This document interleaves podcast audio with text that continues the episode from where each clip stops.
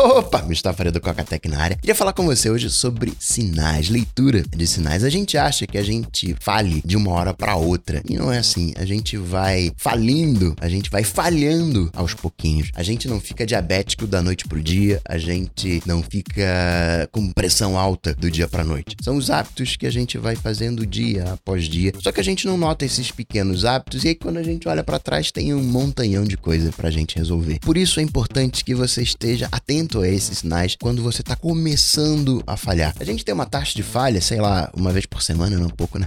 uma vez por dia. A gente tem uma taxa normal. E você tem que notar quando essa faixa está começando a ser alterada. É sinal de que tem alguma coisa errada. Eu tô passando por um momento de estresse essa semana, né? É, estresse tem uma raiz. Eu gosto muito de etimologia das palavras. E estresse vem do latim. Significa. É uma questão de imposto quando você tem que pagar uma dívida e sequestram os seus bens para pagar uma dívida. Quando você perde alguma coisa. Depois de um tempo, né? Passou a ser essa falta, essa tristeza que você sente quando perde essa coisa. Mas essencialmente, estresse é falta. Alguma coisa que tá te faltando. Tomaram alguma coisa de você. Se você tá trabalhando demais, estão tomando o seu tempo livre, o seu tempo de recarregar a mente, de desopilar. Estresse é sempre falta de alguma coisa. Então é um. Eu gosto disso. É que nem mulher. A mulher tem uma raiz, é, tipo, pouca gente fala disso, porque é extremamente preconceituoso. Mulher vem de molenga, de mole. Né? Isso quer dizer mulher. E piora ainda história porque a gente não tem marido e marida. Né? A gente tem esposa e esposa, tem outra raiz etimológica, mas é, não tem marido e marida. Porque marido quer dizer homem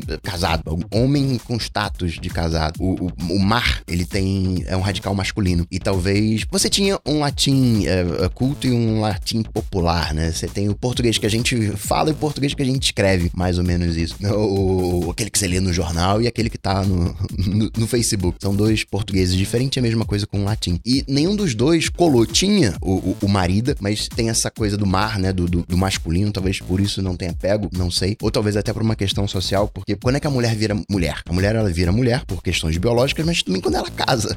No caso da mulher, isso é. O homem, ele podia postergar o casamento. Ele poderia, ah, vou ser político, vou estudar, vou uh, ser militar. Mas a mulher, ela não tinha essa opção. Ela virava mulher e casava. Então, o próprio conceito de mulher já é um status social casada. A etimologia tem umas coisas curiosas para estudar. Mas o ponto aqui é estresse, esses sinais que a gente vai dando que tá falhando. E essa semana, como falei, passando por um momento de estresse, tudo certinho, tudo uh, consciente, é natural, é esperado. Mas é curioso como, mesmo você estando atento no que tá acontecendo, você falha. Coisas que aconteceram essa semana de não conseguir manter o foco, perder gravação, gravando vídeo, aí o microfone não tava ligado, bobeirinhas, é um, um aumento uh, disruptivo na minha taxa de erros. Falei, tem alguma coisa errada. E não é uma coisa para você negar, não é uma coisa. A gente tem muito preconceito com essas coisas, o coração, se você quiser colocar assim, essas coisas da cabeça, maluco. Não, não é maluco. A gente passa por um estresse, isso reverbera em toda a nossa personalidade, inclusive em questões mentais, questões emocionais, disposição física, e não é algo para você negar. É algo que você tem que encarar, tá atento no movimento. Ó, tô aqui num, num momento de estresse, tô começando a falhar, preciso né, dar uma gerenciada nisso. Se dá um tempo, sei lá, uma semana. O que você vai fazer para pedir ajuda também? Né? Às vezes a carga ela tá muito pesada para você levar sozinho, você pode pedir ajuda. Talvez você não se sinta confortável pedindo ajuda para um amigo, mas psicólogos estão aí para isso, para ajudar você com essa carga. Não tem por que você sofrer. É,